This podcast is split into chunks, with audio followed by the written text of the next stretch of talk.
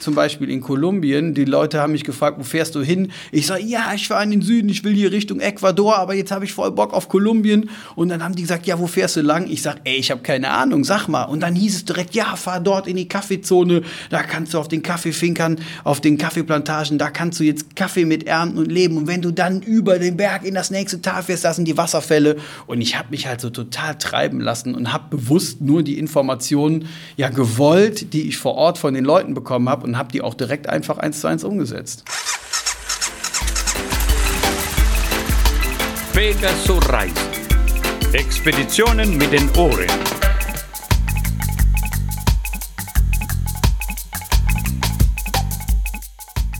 Hallo und herzlich willkommen zu Pegaso Reise, dem Podcast von Sonja und Claudio.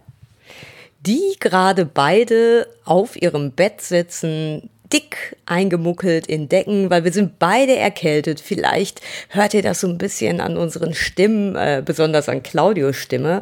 Ich kann jetzt nur noch ganz tief reden. Sobald ich etwas höher rede, kippt die Stimme weg. Aber es ist die erste Erkältung in diesem Jahr. Also ich war also sehr gesund bisher. Ja, und ähm, jetzt haben wir gedacht, wir setzen uns hier hin und werden euch heute mitnehmen auf eine Reise auf der Panamericana. Und zwar der Alexander Eichheit. Das ist ein ganz ja, ein ganz lustiger, aber auch ein ganz abenteuerlustiger Typ. Und zwar war der unterwegs von Alaska bis Feuerland. Und das nicht auf einer hochgerüsteten GS, nein, nein, auf einer Vespa. Und dementsprechend hat er auch seine Reise unter dem Motto Vesparicana gestellt. Und ähm, ja, was er da alles erlebt hat, ähm, davon erzählt er jetzt im Interview. Grüß dich, Alexander. Herzlich willkommen bei uns. Ja, danke. Du bist die ganze Panamerikaner von Norden Amerikas bis in den Süden heruntergefahren. Ähm, Motorradexperten würden jetzt äh, sich streiten, ob man da besser eine BMW GS mit einer Afrika Twin oder einer Yamaha Tenere unterwegs ist. Du hast dich entschieden für eine Vespa. Wie kommt es dazu? Das ist richtig. Also ähm, ich bin mit einer Vespa gereist, ähm, nicht nur auf der Panamericana. Also ich habe die Panamericana eigentlich überall, wo es ging, auch gerne verlassen, weil es am, im Grunde nur eine große Straße ist mit viel Verkehr, wo man sich eigentlich gar nicht wirklich drauf aufhalten will.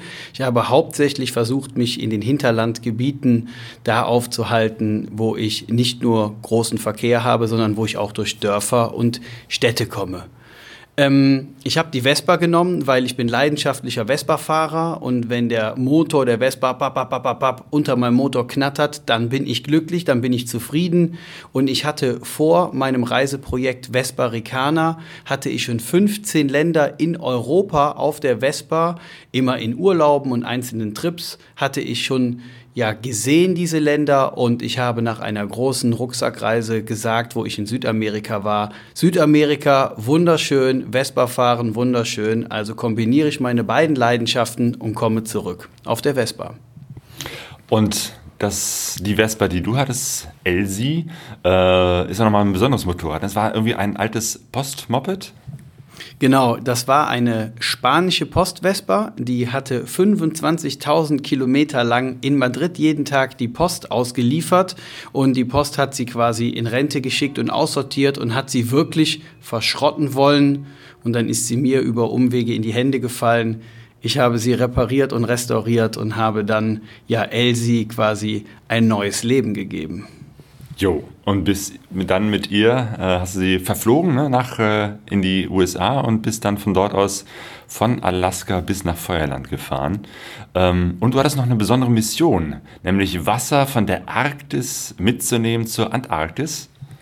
Ja, das war ganz lustig. Also ich hatte in Vancouver in Kanada angefangen und bin dann erstmal ähm, sechseinhalbtausend Kilometer in den Norden gefahren, durch British Columbia und durch das Yukon-Territorium, war dann äh, in Alaska, habe die Grenze übertreten in die USA und wollte irgendwie noch mehr und hatte von Motorradreisenden gehört, dass man es schaffen kann, den nördlichen Polarkreis, den Arctic Circle zu erreichen. Und als ich das geschafft hatte, bin ich einfach weiter in den Norden gefahren und stand dann wirklich irgendwann am arktischen Ozean, am nördlichsten Punkt in Alaska und hatte dann eine Idee und hatte Wasser mitgenommen. Ich hatte so spezielle Dosen, die eigentlich für Streichhölzer sind und hatte Wasser der Arktis mitgenommen. Und da Elsie eine Postvesper ist, habe ich gedacht, ja, ich bin jetzt der Postman und Elsie, ja, nun hast du den letzten Arbeitsauftrag, bevor du wirklich in Rente gehst, bringe das Wasser von der Arktis zur Antarktis.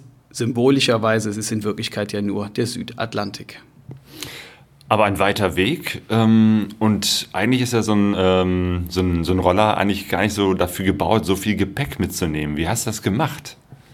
Also normalerweise hat die Vespa eine Sitzbank für zwei Personen. Die habe ich gekürzt, dass nur ich alleine Platz habe. Und dann habe ich mir an dem restlichen Platz, der entstanden ist, selber so spezielle Gepäckträger geschweißt mit Kumpels zusammen.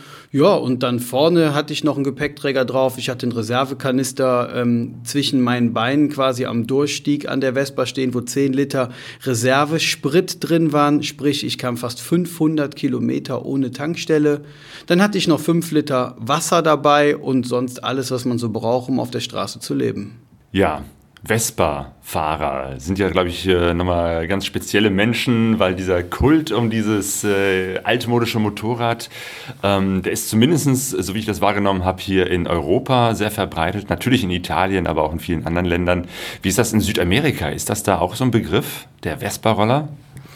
Also es ist total extrem. Die Leute, die die Vespa nicht kennen, die haben sofort erkannt, da kommt ein Typ total beladen mit einem kleinen Moped und fanden das irgendwie sympathisch. Und die Leute, die die Vespa kennen, für die war ich halt so eine Art irgendwie, ja, ich habe denen ihre Träume gelebt, die fanden das total toll und waren auch sehr offen, sehr familiär, sehr brüderlich.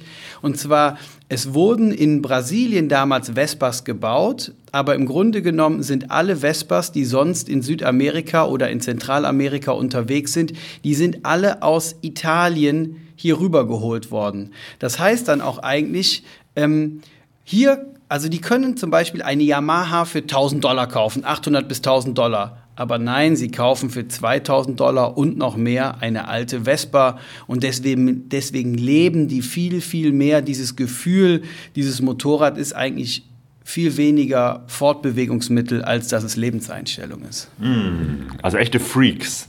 Ähm, was, was meinst du, was ist so das Besondere am Vespa-Fahren?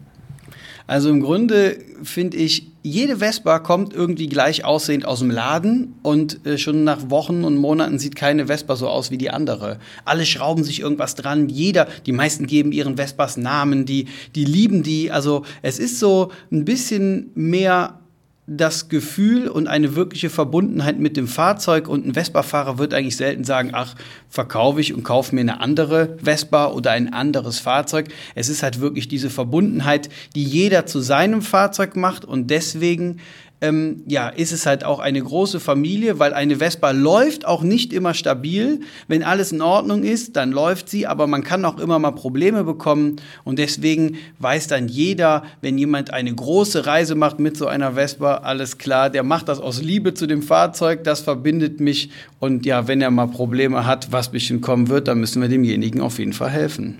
Ich kann mir vorstellen, dass du äh, auf deiner Reise, die ja nun nicht nur auf äh, gut asphaltierten Straßen war, mit diesen kleinen Rädern und so einem Zweitaktmotor, dass es da einige Probleme gab. Ja, es gab Probleme. Ähm, ich bin 40.000 Kilometer gefahren und hatte eigentlich gar nichts, außer ein bisschen Öl wechseln und äh, mal einen Vergaser sauber machen, weil halt viel Dreck und Staub ähm, überall herumflog. Ähm, aber ich hatte dann irgendwann mitten auf der Panamericana in Peru ein Loch im Kolben. Jetzt hatte ich vorher nicht die super fundierte Erfahrung, wie das geht, mit äh, der Vespa äh, zu reparieren und habe dann ähm, ja, fast vier Stunden am Seitenstreifen der Panamericana habe ich dann den Motor zerlegt und habe einen Ersatzkolben dabei gehabt, den ich dann auch gewechselt hatte. Ähm, am Ende ist es ganz klar, es liegt am Benzin denn ab Peru heißt das Gasolina Gasohol. Das heißt, das hat mindestens 40 Prozent Alkoholanteil.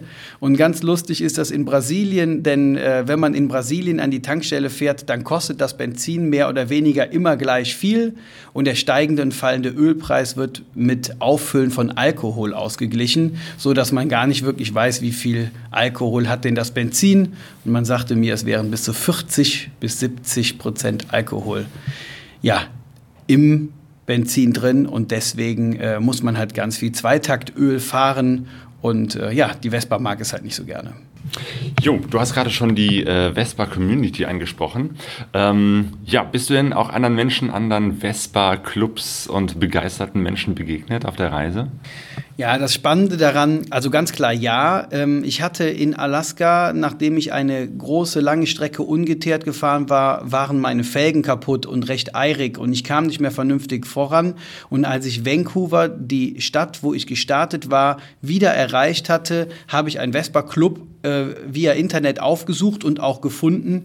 Und das war total der Hammer. Die haben mich aufgenommen, irgendwie als wäre ich ein Familienmitglied. Und natürlich hatte ich nicht nur eine gute Zeit mit denen und habe meine Ersatzteile bekommen. Ich hatte dann auf dem Weg in den USA immer Kontakte zu Vespa-Fahrern, die ich dann auch besucht hatte.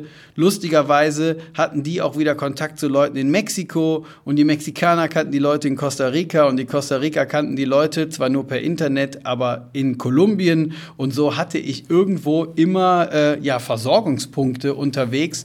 Und es war sehr schön, ähm, denn ich habe auch so die Orte und Regionen gar nicht irgendwie von außen als Tourist betrachtet. Ich hatte überall, wie ich immer gesagt habe, Familienanschluss und deswegen bin ich eigentlich auch sehr gut und sehr tief immer in die Länder und Regionen eingetaucht.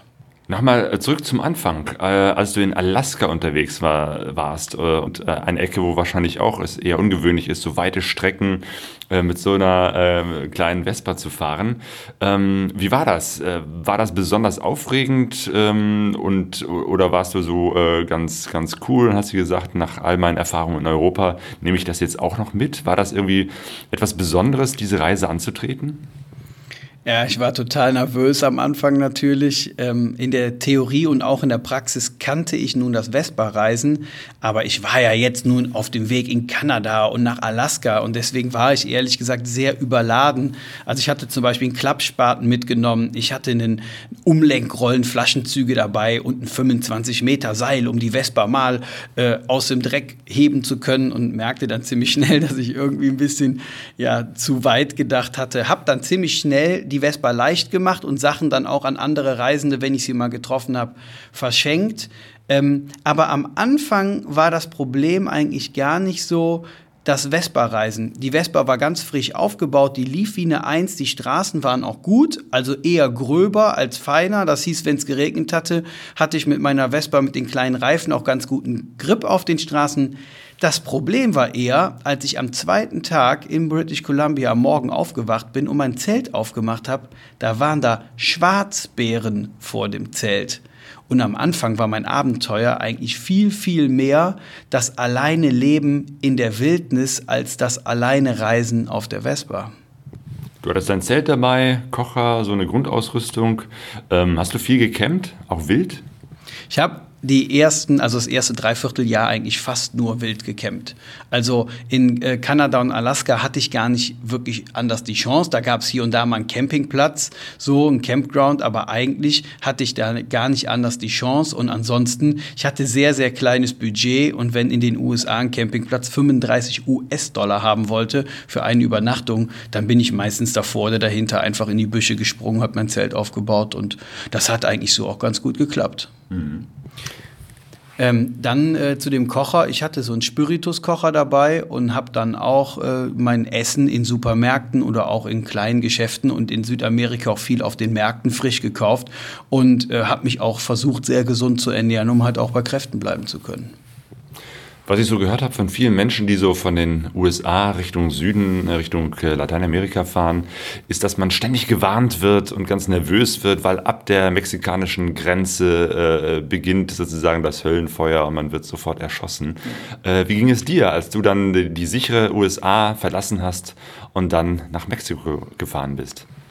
Also man, man warnte mich vorher über den, dass man über den Grenzposten Tijuana nur bei Tageslicht fahren sollte und wirklich nicht in der Nacht, weil die Grenzposten sind da auf, aber wenn man dort in der Nacht rüberfährt, dann äh, haben halt wirklich die Drogenkartelle die Macht in der Hand. Ähm, und man sagte mir, wenn ich tagsüber fahre, was ich natürlich auch gemacht habe, sollte ich 150 Kilometer nicht anhalten und durch dieses ganze Drogengebiet einfach fahren, fahren, fahren, fahren, fahren. Und ich habe mich an die Regeln gehalten und es ist auch nichts passiert. Aber es ist schon ein extremer Schnitt, wenn man durch die, ich sag mal, auch optisch sehr schöne, hübsche und auch reiche USA dann durch Tijuana, durch diese Stadt fährt, wo kaputte Straßen sind, wo Leute auch viel Armut auf der Straße ist, wo Häuser kaputt sind. Das ist eher ein persönliches Gefühl, aber ich habe eigentlich nicht wirklich diese Angst gehabt. Ich habe das natürlich so als Herausforderung gesehen, habe gesagt, klar, jetzt musst du als Reisender auch auf dich aufpassen. Du kannst nicht einfach wie in Kanada und Alaska irgendwo deinen Sack und Pack auf der Vespa lassen und einfach in das nächste Geschäft gehen. Du musst ein bisschen auf dich aufpassen. Aber ich sag mal, das ist so eine Gefahr, mit der man ja auch dealen kann und äh, wo man sich auch nachher irgendwo einfindet und das auch einschätzen kann. Wie war es mit den Menschen? Bist du da Menschen begegnet? Äh, wie war der Austausch? Wie hat das geklappt? Auch sprachlich mit Spanisch? Also es hat super geklappt. Am Anfang war meine Sprache total einfach. Ich erinnere mich noch daran, als ich den Grenzposten von nach Tijuana überfahren hatte und man fragte mich, de donde vienen, wo kommst du her? Da war die Antwort, ich Deutschland, Alaska will Patagonien. So, das waren mehr Brocken. Und selbst das hatte schon gereicht, um irgendwie Sympathiepunkte zu gewinnen, weil die Leute mich halt auf diesem total bunten, voll beladenen Roller saßen. Nichtsdestotrotz habe ich dann natürlich ähm, dann in äh, Guadalajara war es, in der ersten größeren mexikanischen Stadt. Da habe ich dann zwei Wochen intensiv Spanisch gelernt und bin dann bis Guatemala gefahren, habe halt dort, dort noch mal zwei Wochen Spanisch gelernt und dann auch noch mal ähm, in Panama und auch noch mal in Peru. Hast und du so richtig äh, Spanischkurse besucht? Genau, und man kann dort in Guatemala zahlt man ähm, also Einzelunterricht, ein Lehrer und äh, man sitzt dort alleine, da zahlt man in der ganzen Woche irgendwie 120 Dollar oder sowas. Und mit Homestay, sprich, ich habe noch bei Familien dort gewohnt und habe dann noch irgendwie das originale guatemaltekische Essen bekommen und halt auch mit der Familie und auch mit den ganzen Kids zusammen eigentlich noch mal viel mehr gelernt, weil das, was ich in der Schule oder im Unterricht gelernt habe, das habe ich dann dort auch direkt angewandt. Ah, das ist natürlich cool. Mhm. Ja, und hat vor allem sehr viel Spaß gemacht gemacht. Ansonsten muss ich sagen, die Mexikaner sind halt auch ein äh, sehr offenes Volk, die kommunizieren gerne und weil ich dann auch total Spaß hatte, ähm, ja, meine Spanischkenntnisse anzuwenden, habe ich dann auch ähm, ja, viel gesprochen und dementsprechend habe ich dann auch von den Leuten die ganzen Strecke immer abgefragt. Wenn sie mich fragten, ey, wo kommst du her? Wo willst du hin? Ich sage, ich will hier äh, DF für Mexico, also nach Mexico City. Dann haben die gesagt, ja, ja, no, no, al sur, al norte, al norte. Man soll durch den Norden fahren.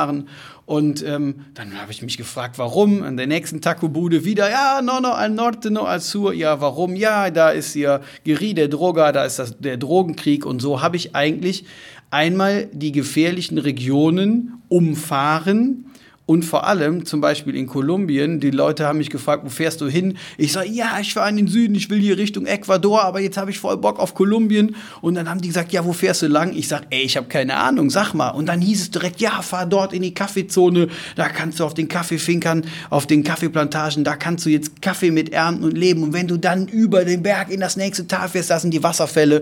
Und ich habe mich halt so total treiben lassen und habe bewusst nur die Informationen ja gewollt, die ich vor Ort von den Leuten Leuten bekommen habe und habe die auch direkt einfach eins zu eins umgesetzt. Hm. Eine sehr schöne Art zu reisen. Ähm, du hast dir viel Zeit genommen ne? und dich sozusagen auf diese Begegnungen äh, eingelassen und hattest jetzt wahrscheinlich gar nicht so einen genauen Plan, wie du wo lang fährst. Genau, also ich habe ähm, unterwegs zum Beispiel VW-Bus-Reisende getroffen, ganz, ganz nette aus Deutschland. Die hatten vier DIN A4-Seiten dabei, wo in kleinster Schrift jeder Campingplatz, jede Schlafmöglichkeit irgendwie mit äh, GPS-Koordinaten aufgelistet war. Und die sagten, ja, wo schläfst du denn morgen? Und ich sage, ja, keine Ahnung, wo ich morgen bin, keine Ahnung. Wenn ich merke, oh, es wird langsam Dämmerung, es wird so Nachmittag, langsam Abend, such mal einen Platz, dann fange ich an zu suchen. So, ich finde ja gerade dann, auch wenn es manchmal mühselig und auch anstrengend ist, aber gerade dann lernt man ja die Leute kennen, wenn man dann fragt, ey, amigo, busco lugar para acampar, ich suche einen Platz zum Campieren, dann kommen die Sätze wie, ja, hier, Wenger, Wenger, komm und schlaf irgendwie bei mir auf dem Grund. Mhm. Das, macht das, das macht das Reisen ja am Ende auch aus, finde ich. Aber dann kann es ja auch mal passieren, äh, dass es äh, da keinen Campingplatz gibt, äh, keinen Supermarkt, nichts zu essen. Ähm, du hattest ja mal so eine Begegnung mit einem Fischer in Mexiko, ähm, wo eben halt die Infrastruktur nicht vorhanden war. Ja, da war nix und vor allem, es wurde auf einmal, äh, ich kam dem Äquator auch immer näher so, äh, es gibt ja kaum mehr Dämmerung. Also wenn es ja anfängt zu dämmern, dann zack, ist es ja auch direkt dunkel und ich suchte den Schlafplatz und fragte einen Mann, der mit so einem Besen Blätter auf seinem äh, Grund zusammenrechte. Ich fragte, ey amigo, busco lugar para acampar, ich suche einen, einen Platz, um zu schlafen und er direkt so, ja, komm hier, bau bei dir, bei mir auf meinem Grund dein Zelt auf. Ich war total dankbar und glücklich, habe das Zelt aufgebaut und fragte ihn dann, wie sieht's aus hier? Gibt es eine Tienda? Kann man hier irgendwas einkaufen in der Nähe? Und er sagte, nee, hier gibt es gar nichts. Ähm, und sagte, äh, hast du denn nichts? Ich sage, nee, ich habe nichts mehr zu essen. Und dann sagte er, ich bin Fischer und ich habe den ganzen Tag nur einen einzigen Fisch gefangen. Und während ich mein Zelt aufgebaut habe, fing der an und sammelte Holz. Dann hat er ein Holzfeuer gemacht, hat diesen Fisch aufgespießt, hat diesen Fisch zubereitet und winkte mich dann zu sich rüber und hat dann diesen Fisch mit mir geteilt und sagte dann noch, also wirklich total faszinierend, sagte dann zu mir, schau mal, Amigo, wenn ich diesen Fisch mit dir teile, dann werden wir beide satt und wenn ich ihn alleine esse, dann werde ich nur alleine satt. Und das sind so Situationen, ähm, die mich wirklich wochenlang und eigentlich auch noch immer heute ja ähm, berühren, weil ich irgendwie jedes Mal festgestellt habe, dass wirklich die Menschen, die am wenigsten haben, ja doch mit am meisten gegeben haben. Gab es auch negative Erfahrungen? Ja, ich bin in Guatemala überfallen worden. Und zwar war ich am Lago Atitlan. Äh, das ist ein, ein See in den Bergen, wunderschön. Und um diesen See gibt es verschiedene Vulkane und dort haben sich verschiedene Maya-Kulturen gehalten, weil heute noch in Guatemala fast 70 verschiedene Maya-Sprachen gesprochen werden. Und ich bin um diesen See herumgefahren und ähm, die Straße wurde irgendwann sandig und äh, ich kam mit der Vespa nicht mehr weiter und musste den Motor umrüsten, denn beim Zweitakter ist es so, dass man die Vergaserbedüsung anpassen muss, weil die Luft dünner wird in der Höhe, muss man auch weniger Benzin ähm, in den äh, Motor lassen. Und ich schraubte an der Vespa und irgendwann standen dann zwei maskierte Männer mit einer Pistole und mit einer Machete hinter mir ich war total schockiert. Ich konnte irgendwie gar nichts machen und sie haben die Pistole auf mich gehalten und haben mich Amigo genannt. Amigo, Amigo, Dinero, Dinero. So ging das los. Und ich sagte, ja, ja, tranquilo, ruhig, ruhig, ruhig. Hab da mein Portemonnaie genommen, hab ihm mein Portemonnaie gegeben. Sie haben sich das Geld rausgenommen, haben das Portemonnaie zugemacht und haben mir das wiedergegeben. Und dann hatte ich mein Portemonnaie wieder, er hatte die Hände wieder frei, nahm wieder die Waffe, hat sie wieder auf mich gehalten. Amigo, mas, mas, mas, dinero, dinero. Und ich sage, ja, nur, nur Tango habe ich nicht, nur habe hab ich nicht. Und dann sagte er, Kamera. Und dann hole ich meine Kamera, das war so eine kleine Hosentaschenkamera, ich hatte jetzt keine große Fotoausrüstung dabei, drück ihm diese Kamera in die Hand und sag dann noch total trotzig, ah, oh, Zombies Foto de Guatemala, sind meine Fotos von Guatemala drauf dann macht er original den Kameraslot auf und holt die SD-Karte raus und gibt mir meine Speicherkarte. Ich stecke die Speicherkarte ein. Er, meine Kamera, hat wieder die Hände frei, nimmt die Waffe und sagt, mas, mas, mas, dinero, dinero. Am Ende war es dann so, sie sind dann irgendwann abgehauen. Glücklicherweise haben wir noch durch die Strumpfmasken gezeigt, pst, sei ruhig. Ich sage, ja, ja, ich sag keinem was. Sie sind abgehauen und ich wollte weiterfahren, weil ich wusste, dass mein Zielort nur noch fünf Minuten entfernt ist und bleibe an der gleichen Stelle wie vorher wieder im Sand stecken und dann springt noch ein maskierter Mann aus dem Busch vor mir auf die Straße. Ähnliche Situation wieder. Zum Glück kam mir dann nachher ein Mann, auch mit einer Machete, der am, der am Straßenrand so Bananenplantagen bearbeitet hat und ja zerkleinert hat. Der kam dann mit seiner Machete mir zu Hilfe und hat den anderen in die Flucht geschlagen. Ähm, im, am Ende habe ich, ähm, weil die Situation ist eigentlich gut ausgegangen für mich, aber es dauerte einige Wochen, bis ich wirklich wieder der Alte war und wieder alleine gut und glücklich reisen konnte. Denn ähm, ja, ich hatte auf einmal das Gefühl, alle wollen mich ausrauben. Ich bin jetzt auf einer einsamen Straße irgendwo, jetzt springen wieder Leute aus dem Busch und es hat ein bisschen gedauert, ähm, ja, bis ich wieder quasi zurück im glücklichen Reiseleben war. Hm. Aber du bist wieder zurück in dieses äh, glückliche Reiseleben gekommen und auch wieder äh, in dieses Gefühl, dass ja eigentlich äh, die Menschen dir größtenteils eher zugewandt sind.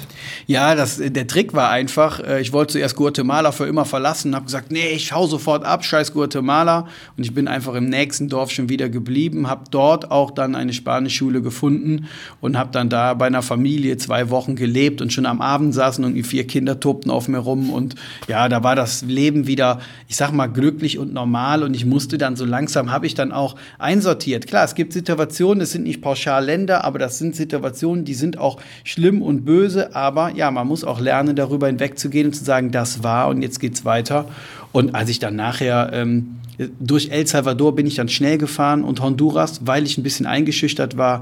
Aber als ich dann nachher schon in Nicaragua war, dann war wieder alles neues Land, neues Glück und dann ging es auch wieder mit alter Motivation weiter. Das waren dann sozusagen auch die einzigen negativen Erfahrungen auf der Reise? Ja, im Grunde genommen schon. Also ich hatte hier und da äh, mechanische Probleme und stand äh, wirklich in der Wüste, äh, musste im Sand irgendwie den Motor zerlegen oder im Transchaco, also in Nordargentinien, in der total unbesiedelten Gegend, habe ich mir auch einen Kolben kaputt gefahren und musste den gesamten Motor irgendwie bei 40 Grad im Schatten irgendwie am Seitenstreifen von der Straße und stürmigen Wind und überall Sand und musste ich halt den Motor reparieren, wo ich dann irgendwann gezweifelt habe oder gehofft hatte, dass ich mich nicht irgendwo rein manövriere, wo ich jetzt nachher nicht mehr rauskomme. Aber im Grunde genommen äh, war eigentlich diese Überfallgeschichte die einzige wirklich schlimme Erfahrung, die ich gemacht habe. Mhm. Und der Motor, du musstest öfters irgendwelche Dinge auswechseln. Ich glaube, achtmal hast du den, den Kolben ausgewechselt. Ja, ich habe am Ende original acht Kolben kaputt gefahren, was dann halt auch nachher daran lag, dass die Ersatzteile, äh, das war halt keine italienische oder deutsche Qualität mehr, wie ich sie am Anfang mitgenommen hatte. Ich habe halt vor Ort einfach das geholt, was ich äh, bekommen habe. Und das war dann, wenn äh, irgendwie Made in Malaysia, Made in India, ich sag mal, äh, günstige asiatische Qualität, der schlechte Sprit Sprit, aber am Ende waren es acht Kolben und zwei Zylinder und ich habe drei Bremstrommeln kaputt gefahren, weil die durch die starke Belastung quasi wirklich zerbrochen und zerrissen waren. Und ähm, ja, äh, ich sag mal so, ich hatte niemals gedacht, dass ich so viel schrauben muss, aber am Ende bin ich doch recht stolz, denn am Ende dieser Reise standen original 71.000 Kilometer auf der Uhr. Und da muss man schon auch sagen, dass eine Vespa eigentlich für den Stadtverkehr gebaut ist. Und deswegen kann ich im Gesamten wirklich einfach nur glücklich sein, dass es so gelaufen ist. Jo, du hast es geschafft, am Ende dann auch das Wasser von der Arktis äh, in die Antarktis wieder äh, hinzubringen. Äh, und war damit dann deine Reise beendet? Also der Reiseauftrag äh, war damit beendet und es war halt wirklich auch für mich total. Ich war, ich habe gezittert vor, vor allem, vor Freude, vor Euphorie, vor Wehmut, als ich das Wasser der Dose von der Arktis wirklich nachher in Ushuaia in den Südatlantik geschüttet hatte, habe ich gejubelt, mir liefen die Tränen über die Augen. Es war, es hat mich so eingenommen. Ich hatte es wirklich geschafft und es war auch gut, dass ich mir eine Aufgabe gegeben hatte, denn ansonsten wäre ich zum Beispiel im wunderschönen Kolumbien einfach mal kleben geblieben. Aber ich habe immer gesagt, nein, ich muss weiter. Ich habe das Wasser dabei. Es war wirklich auch mein Antrieb und der Reiseauftrag war nachher erfüllt, als ich unten da war. Aber es ging dann noch zurück nach Montevideo, weil ich bin dann am Ende mit dem Containerschiff von Uruguay dann nach Hamburg gefahren. Und da äh, war die Vespa eigentlich schon durch, ich war eigentlich durch. Wir wollten und konnten beide nicht mehr und das war wirklich am Ende total anstrengend, vor allem weil es sehr, sehr stürmig, extrem stürmig in Patagonien war. Diese und noch einige mehr Geschichten wirst du uns äh, demnächst am Larafeuer bei unserer Veranstaltungsreihe erzählen. Bei deinem äh, Vortrag Abenteuer Vesparicana am 16. Dezember 2017. Ich bin schon sehr gespannt auf die Bilder und auf viele weitere Geschichten, die du uns erzählen wirst. Alexander, erstmal vielen Dank dafür. Ja, gerne und äh, ich freue mich zum Lagerfeuer-Festival zu kommen. Bis dahin.